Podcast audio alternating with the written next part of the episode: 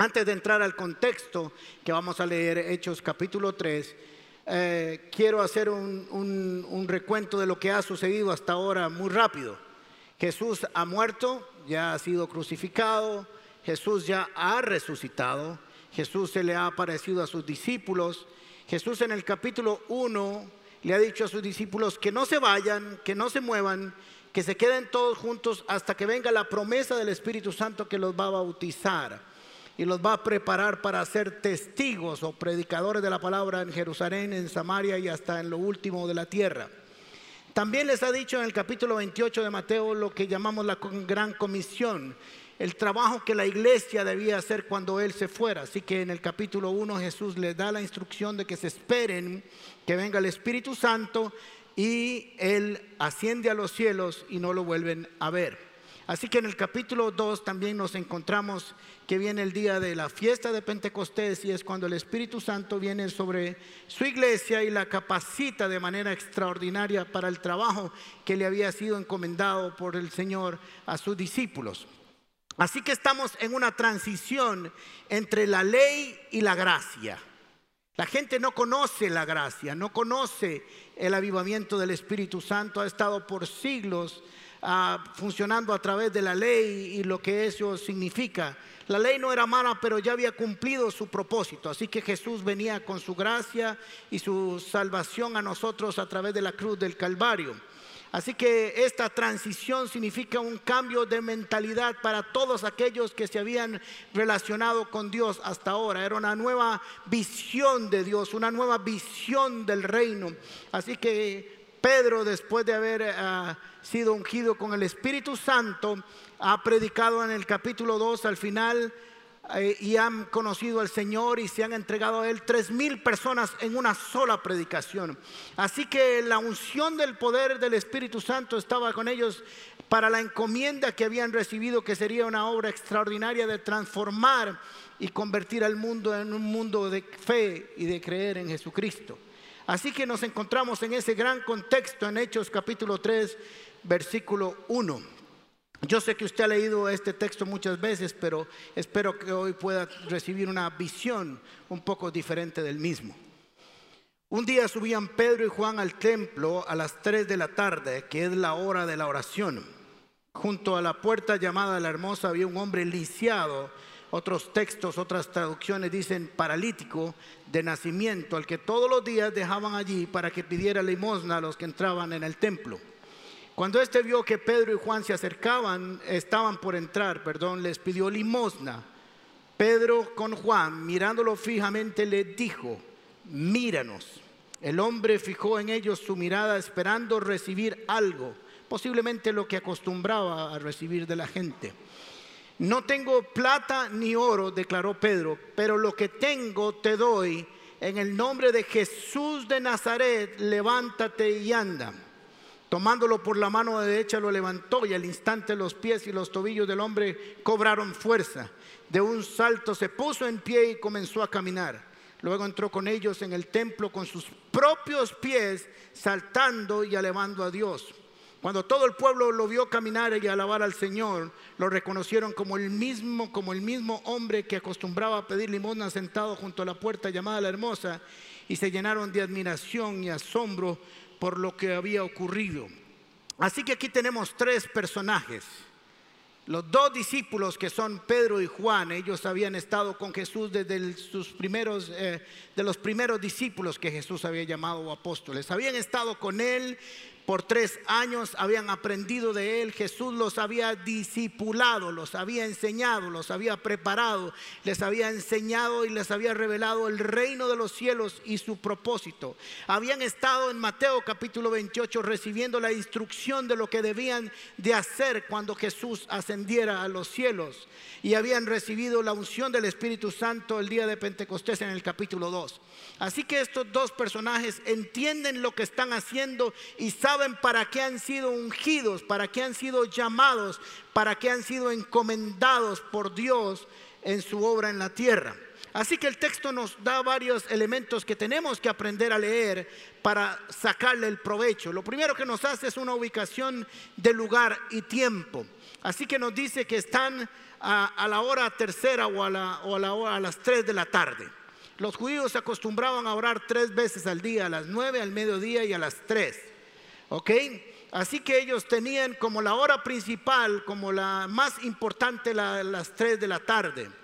Así que como buenos judíos y buenos practicantes, los discípulos acudieron a las tres de la tarde a, a orar, a pedirle al Señor, a participar de la actividad del templo. Así que eh, ese era el centro de actividad hasta ese momento. Los discípulos estaban acostumbrados a ir ahí, los judíos estaban acostumbrados a ir ahí porque sabían que hasta ahora así habían sido las cosas. Quiero decirle que ah, cuando usted tome una rutina y una práctica espiritual no significa religiosidad, significa que tiene usted una disciplina espiritual para estar tiempo con Dios. Así que es importante que lo haga. Es interesante esto, cuando alguien va al gimnasio cinco veces a la semana es un buen deportista y cuando alguien va a la iglesia tres veces por semana es un religioso. Extraño, ¿verdad? Que somos. Nos conviene ubicarnos según nuestra necesidad.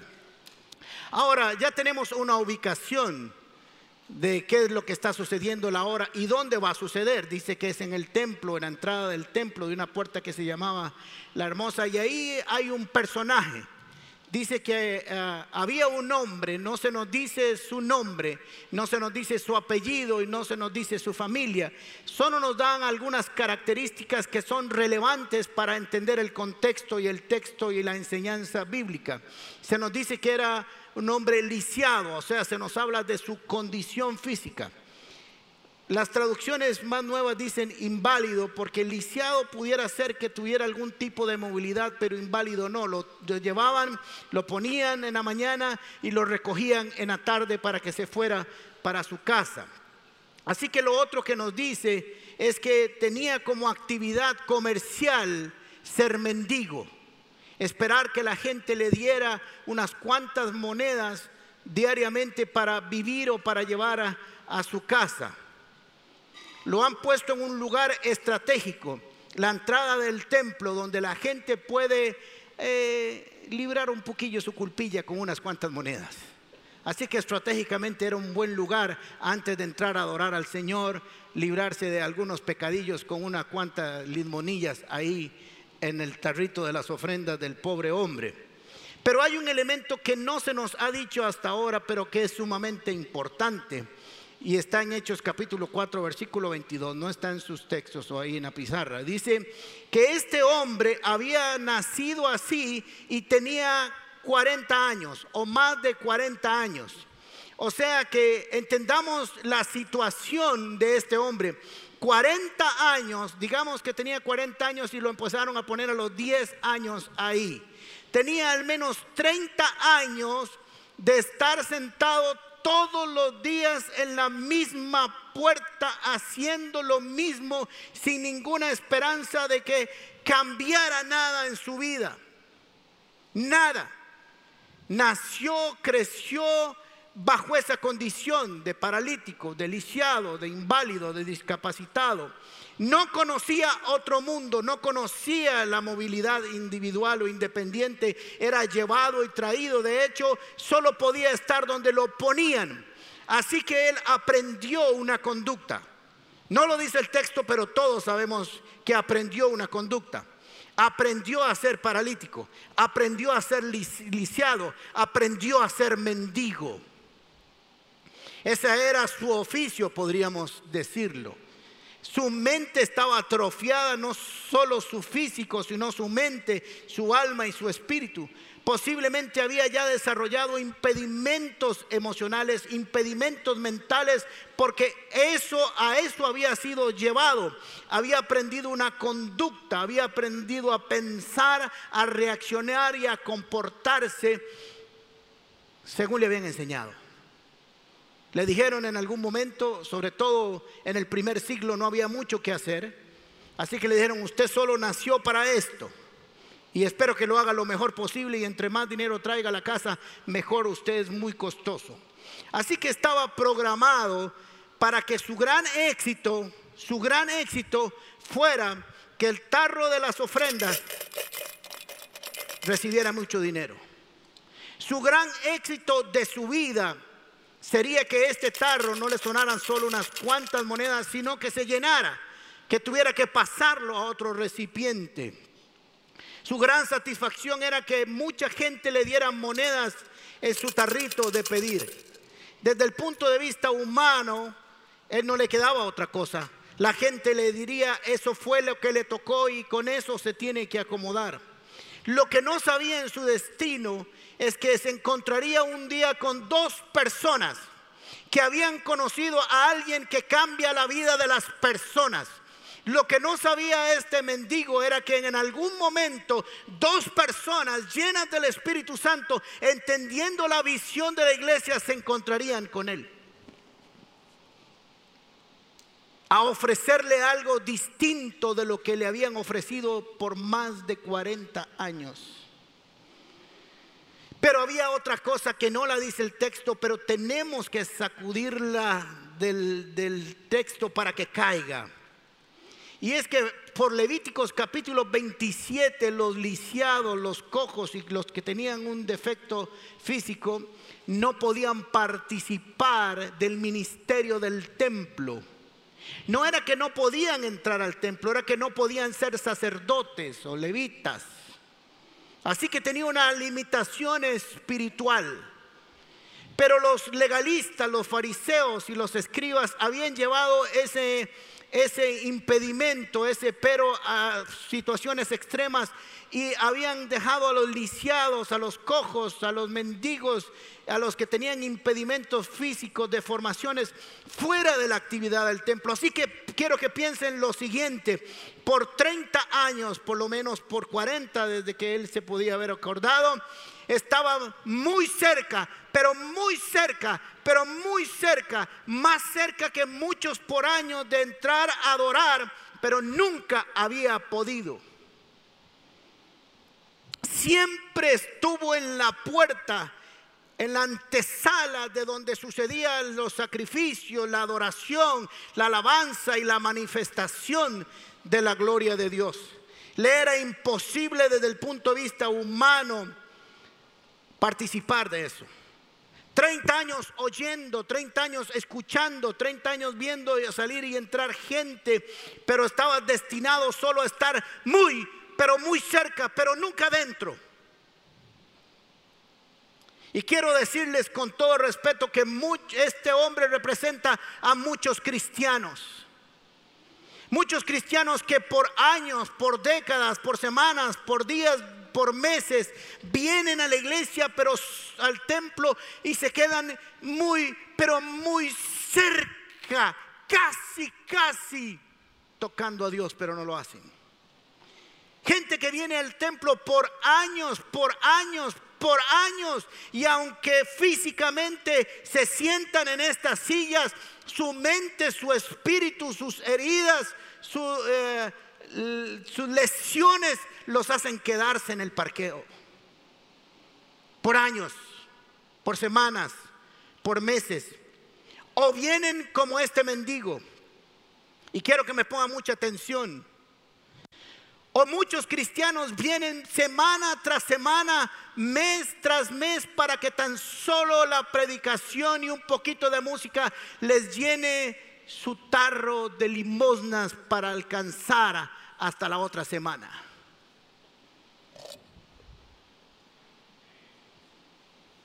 Año por año, mes tras mes, fin de semana tras fin de semana, vienen con un tarrito de limosnas para que les llenen su frasco con unas cuantas monedas para que puedan llegar hasta el otro fin de semana. Eso representa este lisiado. Ciertamente era un lisiado verdadero y el milagro es verdadero. Pero se quedan afuera, por años han estado en la puerta están llenos de lesiones espirituales, emocionales, sociales, lesiones religiosas que no le permiten participar de la totalidad de la libertad que Jesucristo nos da. Tenemos que entender que hemos sido llamados a algo más que estar sentados en una silla, que esperar una buena predicación como las que este siervo da. si no lo digo yo, bueno, la doña así me lo dice. Pero creemos que con eso es suficiente. Pero quiero decirles que para Dios eso no es suficiente. Usted vino aquí para recibir más de lo que espera. Pero también tiene que esperar más de lo que recibe. Pedro y Juan mirándolo fijamente le dijo, míranos. El hombre se fijó en ellos esperando recibir algo. Este hombre representa al grupo de cristianos, de creyentes, de personas que están siempre esperando lo mismo de Dios y que esperan de la iglesia cosas que la iglesia no da. Cosas que necesita la iglesia, está en el poder de la iglesia de darlo, pero no lo esperan. Cuando este hombre vio a Pedro y a Juan, dijo, piense que él ahí está con sus moneditas en el suelo, no sé si acostado o sentado. Como decían, como decían antes, ahora no lo volví a hacer una monedita para este pobre hombre. Y ve dos personas que se le quedan fijos y se le acercan. Y dice, así, así como me ve, tiene la billetera, esta vara está hecho hoy. Porque nuestra fe está puesta en lo superficial, en lo que estamos acostumbrados, en lo que es posible que llegue a nuestras manos. ¿Me van siguiendo? Nuestra mente está doctrinada a solo esperar lo que es posible que suceda. Así que en la mente de este individuo la posibilidad de algo solo estaría en que su tarro sonara más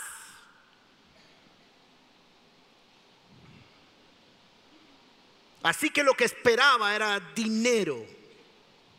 Pero quiero decirte que podés tener todo el dinero del mundo y seguir siendo un lisiado y paralítico espiritual.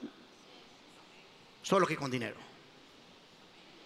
Y entonces venimos a la iglesia, venimos a la actividad del templo a esperar que Dios nos dé lo que podemos recibir allá afuera. Gente que viene, miren, lo vemos regularmente y no quiero que se sientan mal si aquí hay algunos, vienen a pedir ayuda. Y cuando no le dice, su problema es espiritual, usted lo que necesita es conocer a Cristo, dejar que el Espíritu venga sobre usted, conocer la palabra, que el Espíritu le dé una capacidad extraordinaria de ver su vida de manera diferente y ser sanado. Lo único que dice, ¿y entonces en qué me pueden ayudar? En eso Ahora este hombre posiblemente cuando lo miraron Pedro y Juan dijo, mm, aquí está lo que estaba esperando. Una gran limosna. La misma medicina por 40 años sin que nada, absolutamente nada cambiara. Y quiero decirles algo que muchos de ustedes han venido por años y por meses, por semanas, esperando la misma medicina que no ha cambiado nada su vida. ¿Y para qué vinieron hoy? Podrían ofrecerle muchas cosas, pero hemos determinado y hemos encasillado a Dios creyendo que Él debería darnos lo que nosotros creemos que debería darnos. Si a este individuo le dan lo que estaban acostumbrados a darle, se queda ahí lisiado para el resto de su vida. Es cierto que el dinero es importante. Es cierto que sin dinero no pagamos el agua, la luz, la comida, la ropa, el bus, etcétera, etcétera, etcétera, etcétera. Pero tienes que recordar algo importante. Sí, el dinero es importante, pero el dinero nunca te hará ponerte de pie. Nunca nunca te permitirá salir de tu, lesión. Te dará de comer. Por eso Jesucristo en Mateo capítulo 6 versículo 33 dijo, no se preocupen por lo que van a comer o se van a vestir o qué van a hacer. Busquen primeramente el reino de Dios y su justicia y todo lo demás será añadido. Nosotros buscamos la añadidura antes que el reino. Y piense que cuando viene el reino, viene todo. Porque viene el rey. El problema no está en la posibilidad de Dios, sino en nuestra imposibilidad de lo que Dios puede darnos. Este hombre tenía una gran incapacidad. Esencialmente había estado en el templo por años en la puerta muy cerquita de Dios, pero no con Dios. Porque solo estuvo ahí porque era el lugar correcto para llenar su tarro de limosnas. ¿Me estoy explicando? Pedro le dijo, no tengo ni oro ni plata, pero lo que tengo te doy. Ahora les voy a decir un criterio teológico que es muy mío. Yo sí creo que Pedro tenía plata y Juan tenía plata. Yo leo en las escrituras que ellos tenían dinero para el ministerio. Lo que no andaba era oro y plata, pero sí andaba monedas. Ahora, lo que quería decirle es una verdad bíblica y quiero que me pongan mucha atención. La palabra dice que la fe es más preciosa que el oro. Porque lo que el oro no puede comprar, la fe lo compra. Entonces póngame mucha atención lo que le dijo. No tengo oro ni plata que te puedan levantar ahí, pero sí tengo fe en el nombre de Jesús de Nazaret para que te levantes. Aleluya. Eso fue lo que le dijo. No tengo oro ni plata porque si te doy oro o plata, seguirás siendo inválido hasta que te mueras. Te voy a dar algo que sí te puede hacer levantar de ahí y es el nombre de Jesús de Nazaret para que te levantes y cambies toda tu vida. Él pudo haber pensado, a mí déjeme esas varitas de Jesús de Nazaret y yo lo que quiero es harina aquí. Harinita. Y déjese de varas. A mí no me venga a predicar. Y quiero decirles que estamos en una encrucijada como en la iglesia de Cristo en estos tiempos. Y no se deje mezclar usted, no se deje engañar por este mundo, porque este mundo nos está diciendo a nosotros, quiero ver sus buenas obras, pero cállese y no hable de Jesús. Quiero ver que le dan de comer a los pobres, pero no predique de Cristo. Quiero ver que tenga orfanato, pero no predique de Jesús. Quiero ver cómo le da casa a la gente, pero cállese, no hable en el nombre de Cristo. Solo quiero que llene el tarro de las limosnas. Y la iglesia no se fundó para eso, porque eso lo puede hacer cualquiera. Pero levantar a alguien de su parálisis, solo la iglesia. La iglesia es una organización espiritual de bienestar social. ¿Y qué significa esto? Que cuando nosotros hacemos que alguien por la unción del Espíritu Santo se levante de su parálisis, la sociedad cambia, la sociedad es transformada, cambia la familia, cambia la ciudadanía, cambia los impuestos, cambia la forma en que trabaja, cambia la forma en que hable, deja de hacer chorizo, deja de ser adulto, deja de ser perverso y cambia una sociedad. Cuando alguien se sana espiritualmente, la sociedad es transformada. Al menos así debería ser. Así que hacemos obra social. Más de 46 millones de colones donó esta iglesia para obra social el año pasado. Por si no lo sabían. Pero ese no es el trabajo de la iglesia. Porque hay empresas que sacan dinero y lo hacen. Pero aquí tomamos la gente que está en el suelo lisiada espiritualmente y la llevamos al templo a adorar al Señor y le damos vida eterna. Y la soltamos de las garras de Satanás. Solo la iglesia enseña salvación. Solo la enseña la iglesia de Cristo hace una liberación. Solo la iglesia de Cristo enseña fe. Solo Jesús enseña a vivir sobre sus principios. La iglesia promueve, enseña y practica la adoración a Jesús en santidad y obediencia. Y eso no lo enseña nadie más. Para eso se fundó la iglesia. Y de camino damos de comer porque amamos a los necesitados.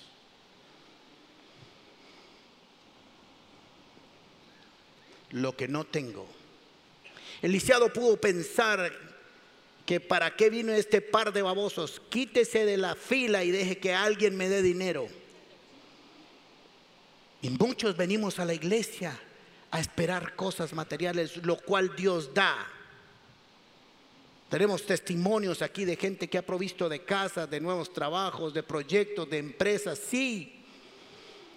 Pero dice la Biblia, yo deseo que seas prosperado en todo. ¿En qué? En todo es tu empresa, tu familia, tus negocios, que te paguen más para que diezmen más. No, no, no, no, no me incluya eso, por favor. Solo quiero el más. Solo quiero el más. Pero si no te enseño lo otro, perviertes lo que vino por bendición. Si tienes la suficiente humildad para esperar de Dios cosas materiales, deberías de tener la humildad también para esperar recibir cosas espirituales y reconocer que necesitas ayuda en lo económico y en lo espiritual. Cuando buscas a la iglesia, buscas a Jesús y buscas la transformación de su espíritu. Has estado por años viniendo a la iglesia, por semanas, por días, esperando algo de la misma receta que no te ha cambiado nada tu vida. Y quiero retarlos para que este año 2018 y en estos 12 días vengas a buscar de Dios no lo que piensas que necesitas, sino lo que Dios espera darte de sus riquezas en gloria.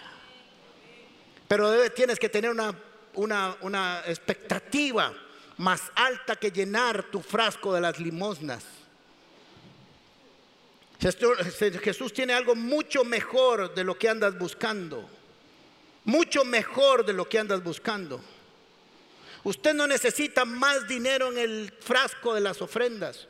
Usted necesita un encuentro con Jesús, con el poder del Espíritu Santo, para que su vida cambie por completo en su espíritu, en su alma y en su cuerpo y sea transformado para ser un mejor hombre, una mejor mujer, capaz no solamente de mejorar la condición física, sino de mejorar su condición espiritual, para que haya un discernimiento espiritual, para educar mejor, para transformar su familia, para manejar su negocio con dignidad. Todo eso sucede cuando nos encontramos con Jesús. Usted no necesita más monedas en el frasco de las limonas. Usted necesita ser levantado de la condición espiritual desde que nació, porque nacimos con el pecado. Dice que Pedro extendió su mano derecha y lo levantó. Cuando usted tiene una necesidad, tiene que dejarse ayudar. ¿Me siguieron? Cuando tenemos una necesidad, tenemos que dejarnos ayudar. Y cuando usted va donde un doctor no puede decirle lo que usted, él debe de hacer, aunque debo contarles algo de los doctores con que he hablado. El Internet trae cosas muy buenas y cosas muy malas. El problema que tienen los médicos ahora es que el paciente antes de llegar ha leído tanta literatura muy buena, porquería mala y buenísima en Internet que llegan y le dicen, doctor, lo que yo tengo es esto, esto, esto, y lo que debo tomar es esto, y me lo receta, por favor. Ya decidieron y tomaron la decisión, tomaron el diagnóstico y tienen la medicina. Y muchos de nosotros hemos tomado esa actitud con Dios le decimos, mire, yo lo que tengo es esto, esto, esto y esto, usted lo que tiene que hacer es esto y esto y esto, y a mí con que me llene el frasco de las limonas lo suficiente, yo me voy a casa.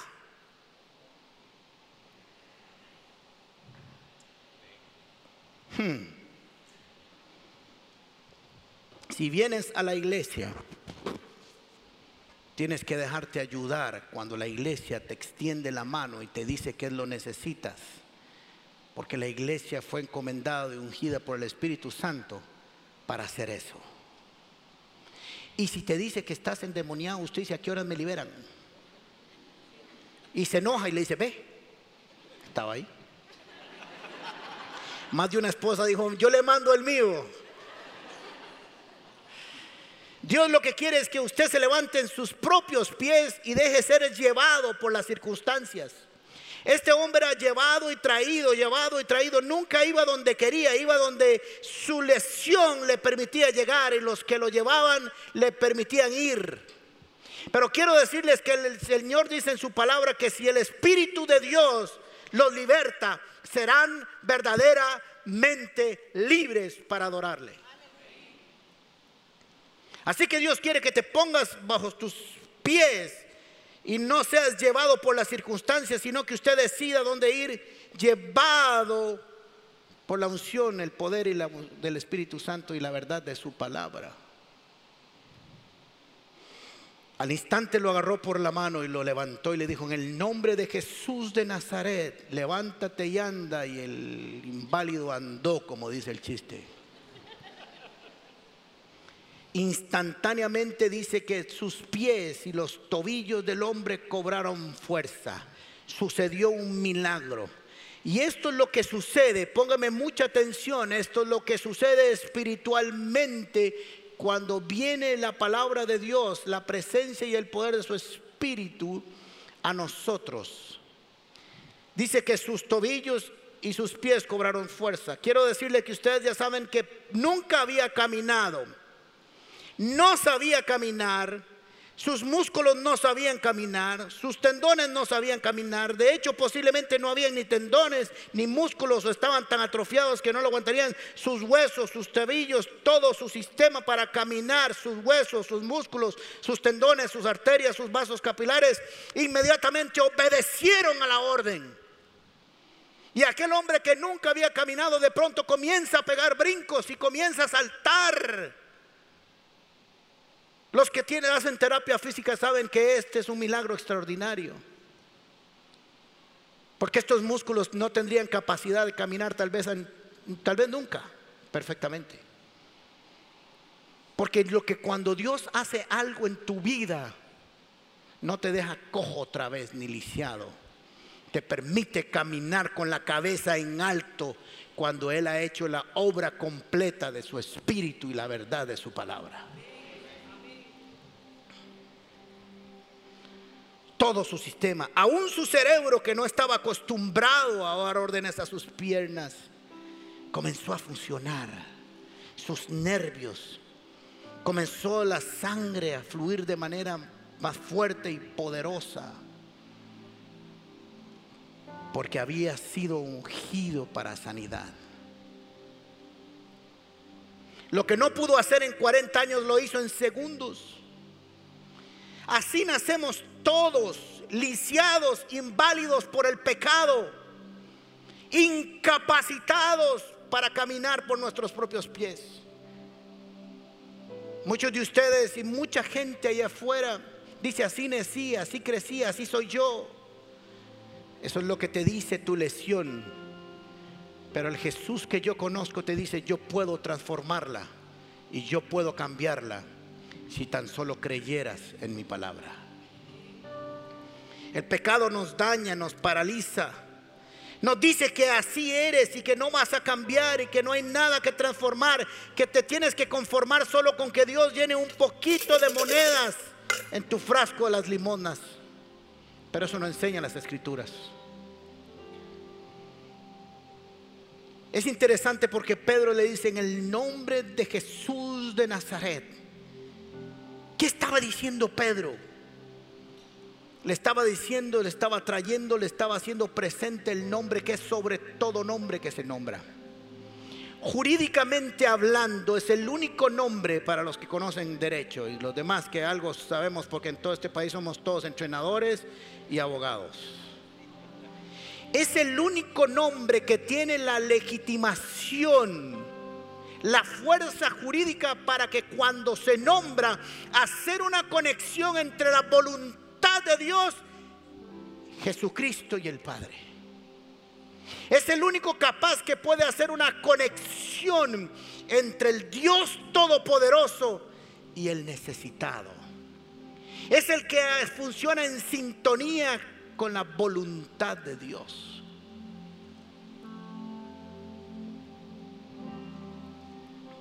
Este nombre está de acuerdo en todo lo que está en las escrituras, la voluntad del Padre y la efectiva acción del sacrificio de Jesús en la cruz del Calvario. Es el mediador de una nueva relación entre el hombre lisiado y un Dios perfecto que nos levanta de toda situación de la vida. Algunos utilizan este nombre solo para llenar su plato de limosnas, pero hay otros que lo quieren usar para brincar, para saltar, para gritar, para adorar. Porque dos cosas suceden. Cuando usted es inválido, la responsabilidad de llenar el frasco de los demás. Pero cuando usted camina por sus propios pies, su responsabilidad recae o la responsabilidad recae sobre usted.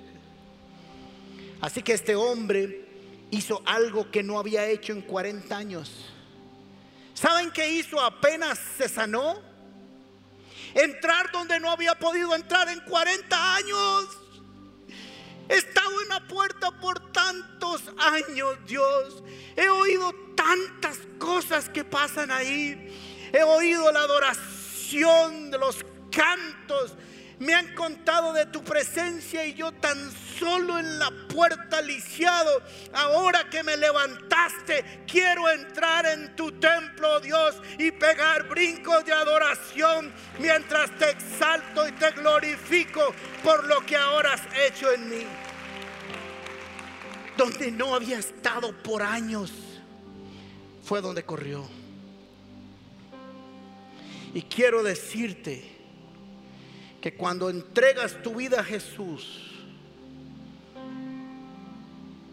Él toma todas tus lesiones y las sanas para que puedas hacer lo que por años no has podido hacer. Lo que el pecado te impidió por años, su libertad te lo permitirá.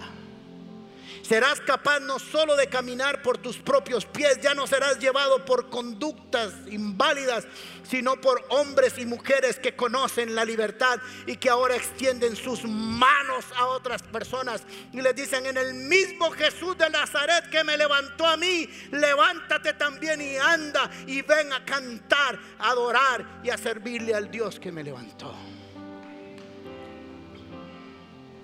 Salgo del mismo y deje de estar trayendo frascos de las limonas a la iglesia. Y venga a recibir todo lo que Dios tiene para usted.